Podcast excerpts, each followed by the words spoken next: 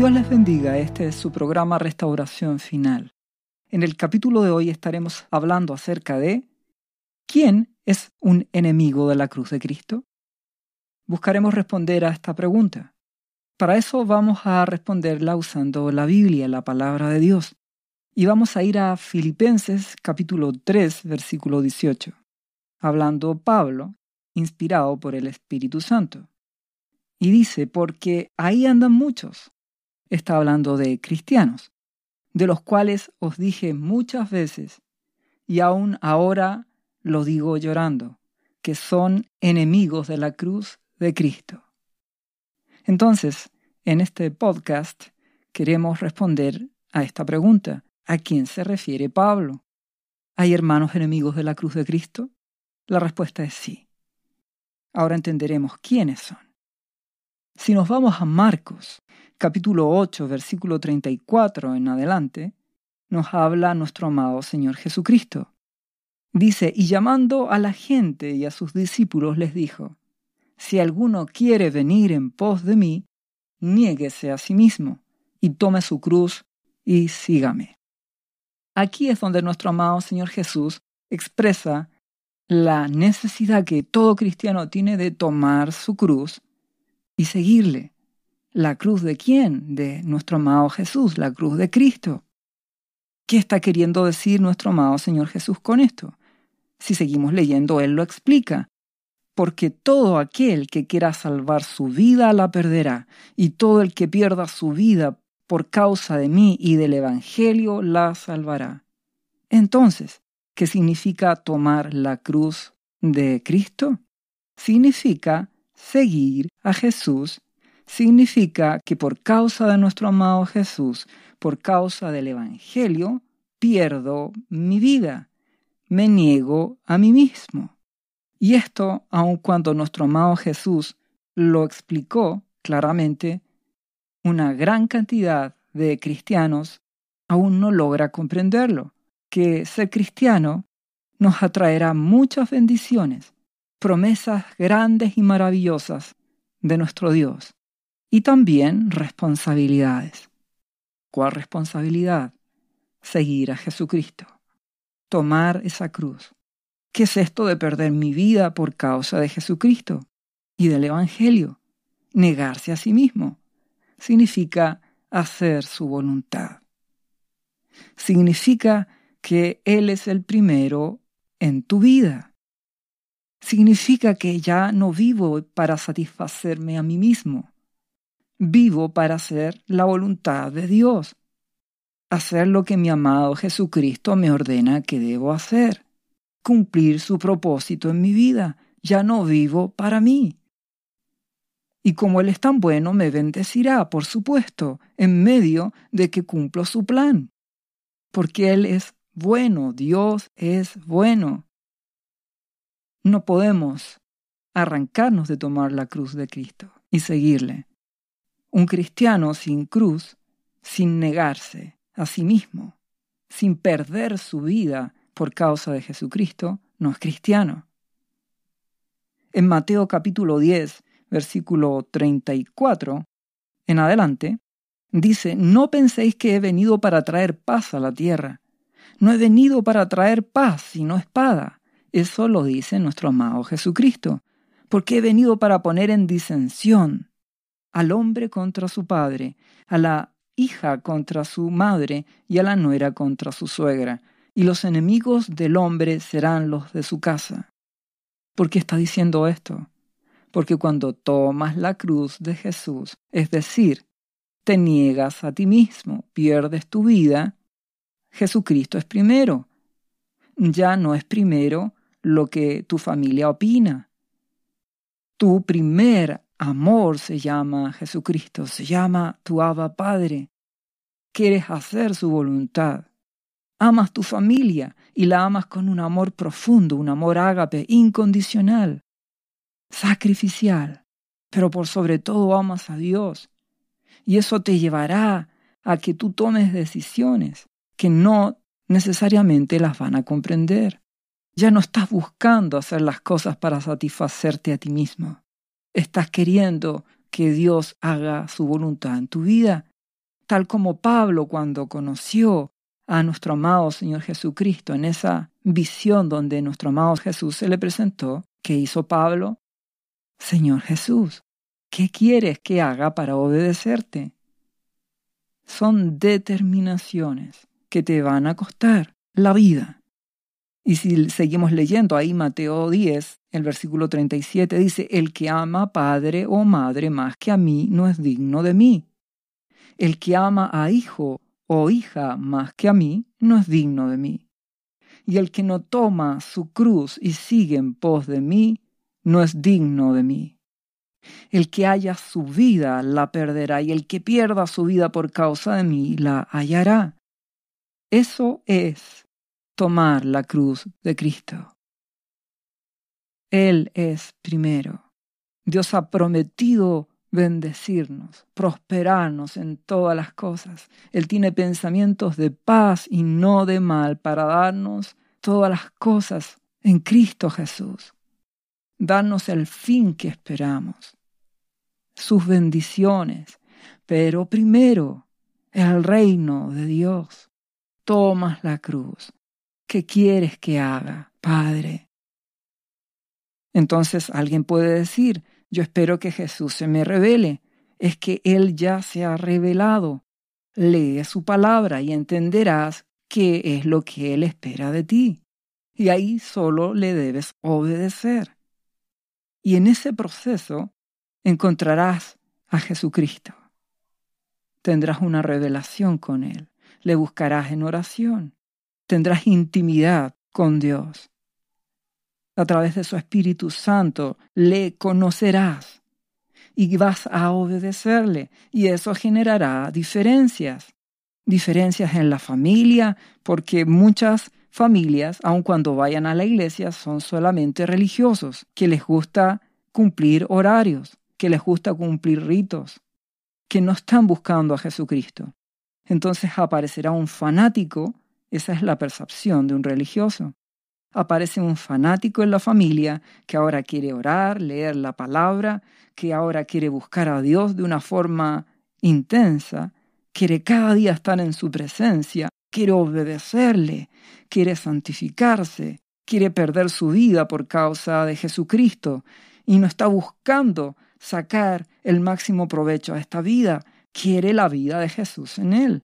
Eso generará disensión. No te van a entender. Tomar la cruz de Jesús implica esto. Por eso que Primera de Corintios capítulo 1 versículo 18 dice, porque la palabra de la cruz es locura a los que se pierden, pero a los que se salvan, esto es a nosotros, es poder de Dios. A cualquier persona que tú le preguntes si desea perder su vida por causa de Jesús, ¿qué crees que te van a responder? ¿Estás loco? Eso es lo que nuestro amado Dios nos dice en su palabra. El querer tomar la cruz de Cristo. La palabra de la cruz es locura para el mundo, para las personas que no conocen a Jesucristo y también para los religiosos, aquellos que solo se conforman con costumbres, con ir a la iglesia, con cumplir horarios, con hacer ritos, pero que no aman y no buscan a Dios con todo el corazón como Él lo ha demandado. La cruz les parecerá locura, pero a los que se salvan, esto es, a nosotros, es poder de Dios. ¿Por qué es poder de Dios? Porque cuando tú dispones seguir a Jesucristo, tomar su cruz, renunciar a tu vida, verás cómo nuestro amado Jesucristo a través de su Espíritu Santo va tomando control de tu vida nuestro amado Dios toma control de tu vida. Y eso es poder de Dios. Es el amado Espíritu Santo que en cada día te va a llenar de su presencia. Oirás su voz. Serás guiado, nacerás del Espíritu. Serás guiado por el Espíritu Santo. Poder de Dios. Eso es lo que Dios espera hacer con sus hijos. Recuerden que queremos responder a la pregunta ¿quién es un enemigo de la cruz de Cristo? Si vamos a Filipenses capítulo 3, versículo 4, terminaremos de comprender y tendremos la respuesta. Dice Pablo, aunque yo tengo también de qué confiar en la carne. Si alguno piensa que tiene de qué confiar en la carne, yo más. Circuncidado al octavo día del linaje de Israel, de la tribu de Benjamín, hebreo de hebreos, en cuanto a la ley fariseo, en cuanto a celo perseguidor de la iglesia, en cuanto a la justicia que es en la ley irreprensible. Pero cuantas cosas eran para mi ganancia, las he estimado como pérdida por amor de Cristo. Y ciertamente, aún estimo todas las cosas como pérdida por la excelencia del conocimiento de Cristo Jesús, mi Señor, por amor del cual lo he perdido todo y lo tengo todo por basura para ganar a Cristo. ¿Qué nos está diciendo Pablo? Pablo ha tomado la cruz de Cristo Jesús. ¿Qué significa? Perder su vida por causa de Jesucristo. Perder su vida por causa del Evangelio, por causa de Jesucristo. Negarse a sí mismo. Entonces, él antes se podía enorgullecer y decir yo soy del linaje de Israel, de la tribu de Benjamín, una tribu fiel, hebreo de hebreos, cumplía con todo, era fariseo, estudié a los pies de Gamaliel, un eminente de la ley. Era irreprensible. Tenía todo para considerarme alguien importante en este mundo. Pero todas estas cosas, dice, que para mí eran ganancia, que para mí eran relevante, todo aquello que el mundo ve como relevante, eh, tu cargo en tu organización, en la empresa en que trabajas, el auto que tienes, la casa que tienes, la gente con la cual te rodeas, tus estudios, tu familia, el apellido que llevas, tu prestigio profesional, tu prestigio familiar que dice, todo lo estimado como pérdida por amor de Jesucristo, con tal de conocer a Jesús. Pierdo mi vida por causa de Jesucristo. No te equivoques, esto no significa de que tienes que renunciar al trabajo, perder la casa, el auto. No tiene que ver con eso. Tiene que ver con que tu corazón, todo ya es secundario. Jesucristo, el Evangelio, nuestro Abba Padre es primero, por lo tanto todo lo demás es basura. Lo he perdido todo con tal de ganar a mi Señor Jesucristo. Entonces, si por causa de Jesucristo, esos amigos que antes me valoraban tanto y que yo tenía un gran prestigio, pero ahora que soy cristiano me miran en menos, me menosprecian, no me interesa por una razón muy sencilla. Todo lo he perdido o estoy dispuesto a perderlo por mi amado Jesucristo. Con tal de conocer a Jesús, me niego a mí mismo y sigo a Jesucristo. Galatas 6:14 habla Pablo también diciendo, lejos de mí está el gloriarme, sino en la cruz de mi amado Señor Jesús, por quien el mundo me es crucificado a mí y yo al mundo. Es decir, ya no vivo para este mundo, para hacer lo que este mundo busca como éxito, como fama, como logros. Eso ya es secundario. Un trabajo es solo un trabajo. Lo que el mundo ve como sublime, como relevante, no me interesa. Jesucristo es primero en mi vida. Si seguimos leyendo en Filipenses, capítulo 3, el texto central, si vamos al versículo 9, dice, y será hallado en él. El deseo de Pablo es, ya no vivo yo, Cristo vive en mí, ser encontrado en mi Jesús. No teniendo mi propia justicia, que es por la ley, sino la que es por la fe de Cristo, la justicia que es de Dios por la fe. Yo no soy bueno, dice Pablo, obedezco a mi amado Jesús.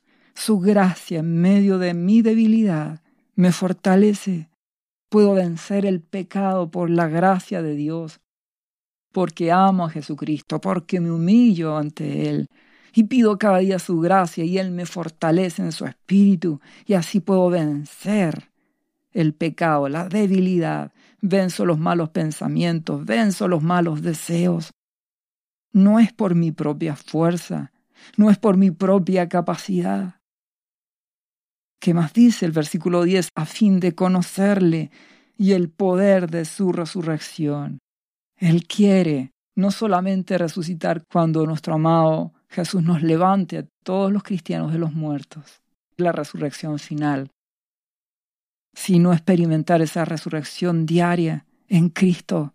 Morimos al pecado y a los deseos de la carne, y nuestro amado Jesús vive en nuestras vidas. Esa vida de Jesús en nuestras vidas. Ambas cosas. Y la participación de sus padecimientos, llegando a ser semejante, dice a Él en su muerte. Eh, ¿Qué está queriendo decir Él? En el mundo tendréis aflicción. El hecho de ser cristiano siempre nos va a enfrentar a dificultades. Pero no temo, Él venció al mundo.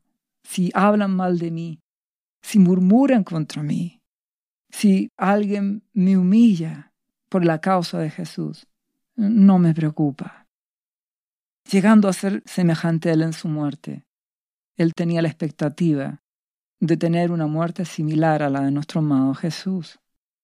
Recuerda que todos los apóstoles bebieron de la misma copa que nuestro amado Jesús, es decir, experimentaron un martirio final. Y eso es lo que Pablo también esperaba. Él sentía que ese era su llamado.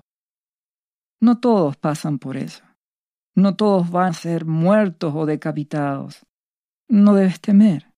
Dios sabe quién ha sido llamado a algo así y quién no. La mayor parte de la iglesia tiene un llamado a ser como la iglesia de Filadelfia. Dios quiere una iglesia fiel, que guarde su palabra y que será guardada en medio de la hora de la prueba. Pero hay otra parte de la iglesia que será como Esmirna, como dice Apocalipsis capítulo 2 versículo 10, donde nuestro amado Jesús le dice, serás echado en la cárcel, seréis probados, tendrás tribulación, sé fiel hasta la muerte.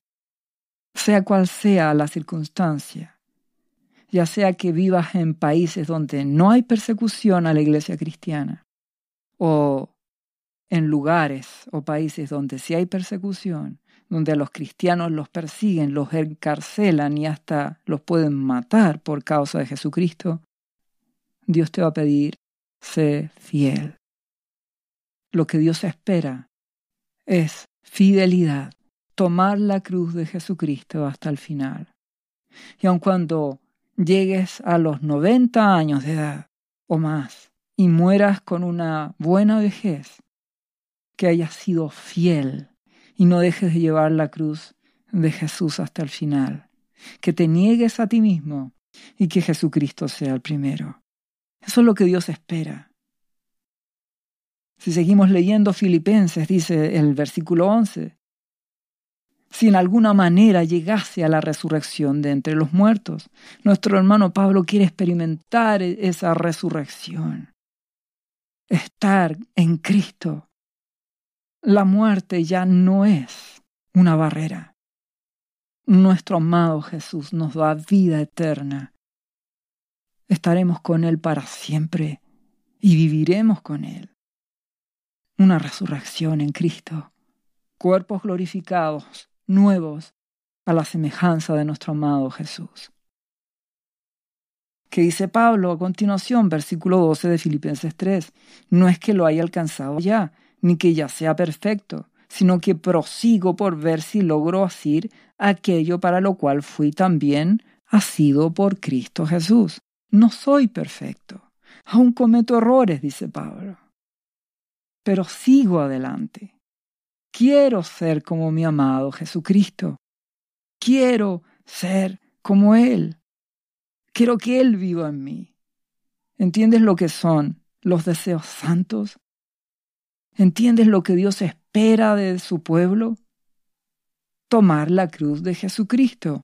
Este es el ejemplo de lo que es tomar la cruz de Cristo, donde Pablo tiene muchos reconocimientos humanos, cosas humanas de las cuales van a gloriarse. Pero él lo estima todo por basura. Lo que él anhela es que Dios sea el primero en su vida, es ser como Jesucristo, es ser hallado en Él, es que Él gobierne en su vida. A eso es lo que nuestro amado Jesús nos ha llamado. Tomar la cruz y seguirle. Si seguimos leyendo Filipenses 3, versículo 13, Hermanos, yo mismo no pretendo haberlo ya alcanzado, pero una cosa hago, olvidando ciertamente lo que queda atrás y extendiéndome a lo que está delante. Prosigo a la meta, al premio del supremo llamamiento de Dios en Cristo Jesús. Sigo adelante, cada día lucho.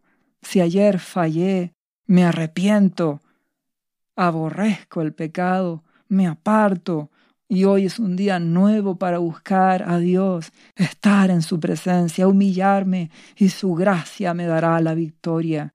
Esto es un proceso de purificación, de consagración, de santificación. Cada día me esfuerzo hasta que veré la gloria de Dios en mi vida por el poder de su Espíritu. Así que, versículo siguiente, todos los que somos perfectos, quiere decir maduros. Esto mismo sintamos, y si otra cosa sentís, esto os lo revelará Dios.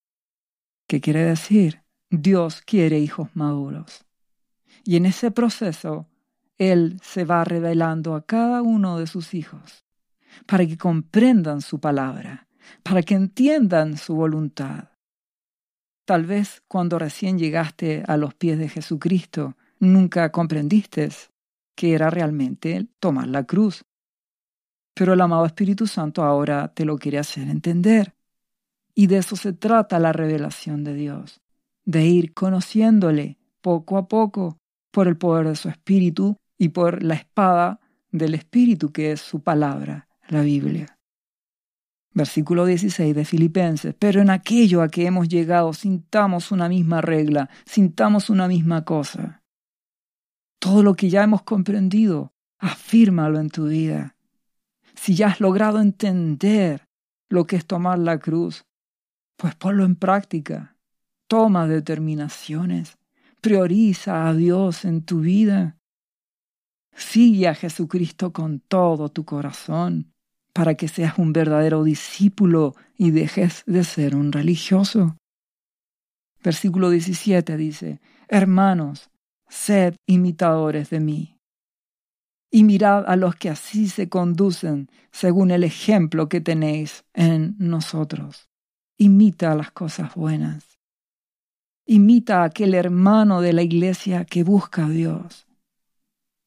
Imita a aquel siervo de Dios que pone a Jesucristo primero en su vida.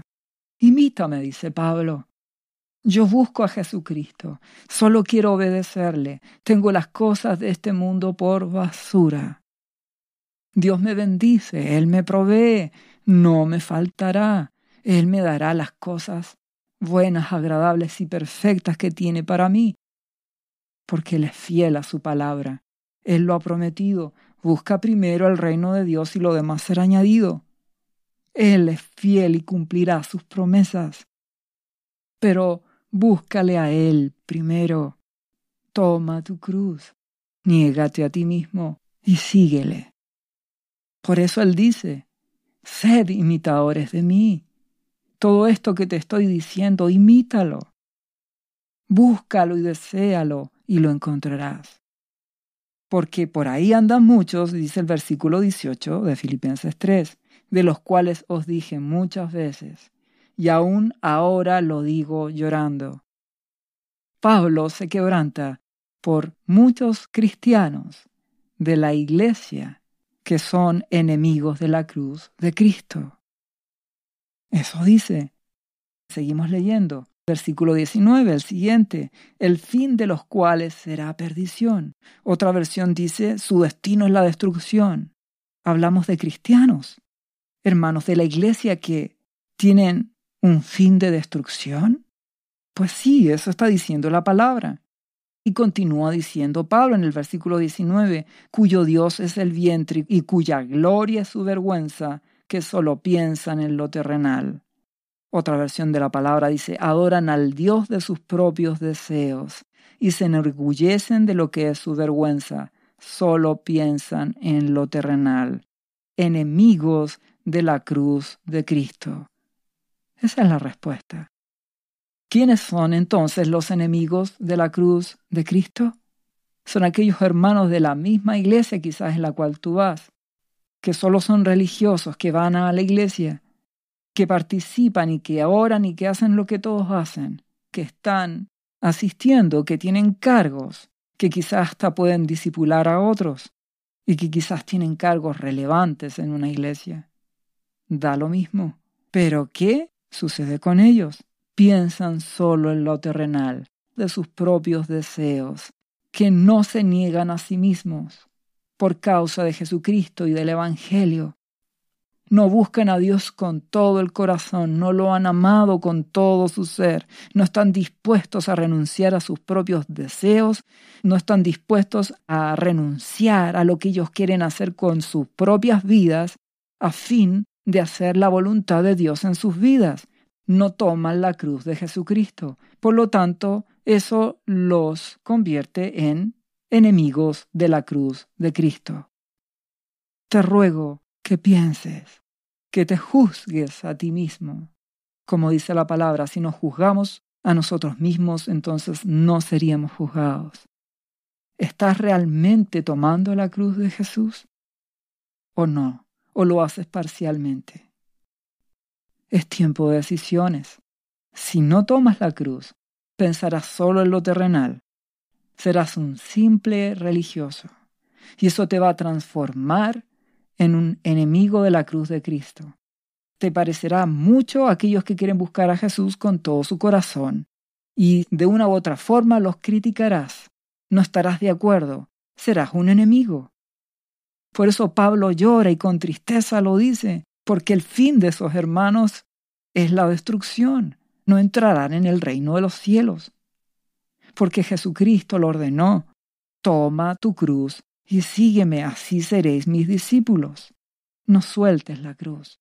Por eso Filipenses capítulo 3, el mismo que estamos leyendo, pero ahora el versículo 20 dicen, más nuestra ciudadanía está en los cielos, de donde también esperamos al Salvador, al Señor Jesucristo.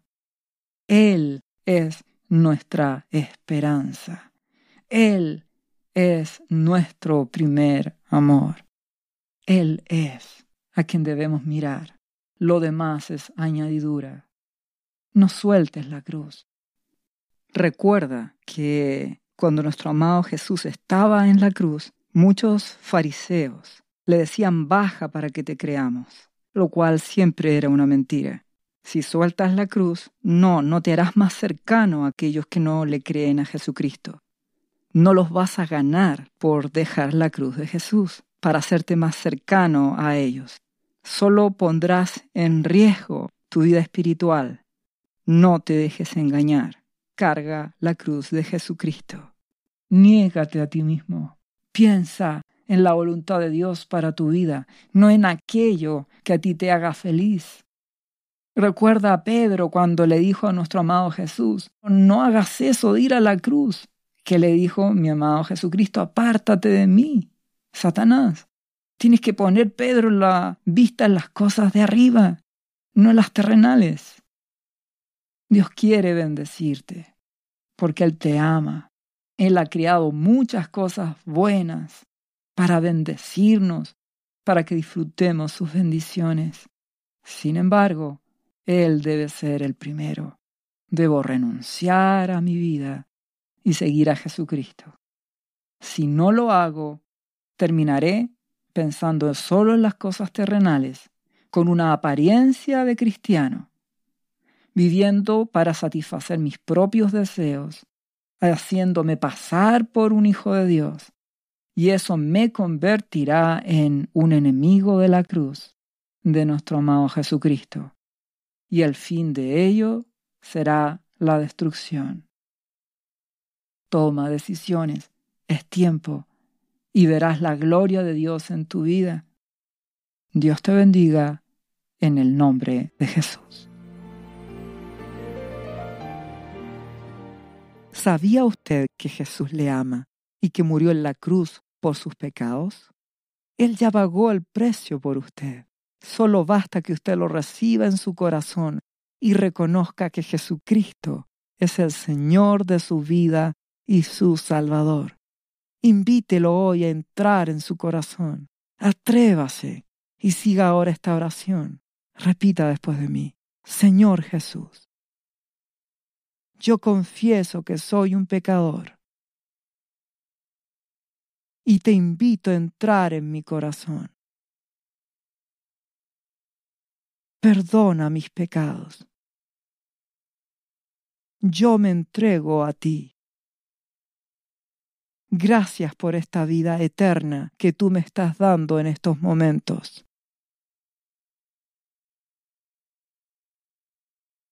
Yo te confieso ahora como mi Señor y mi Salvador.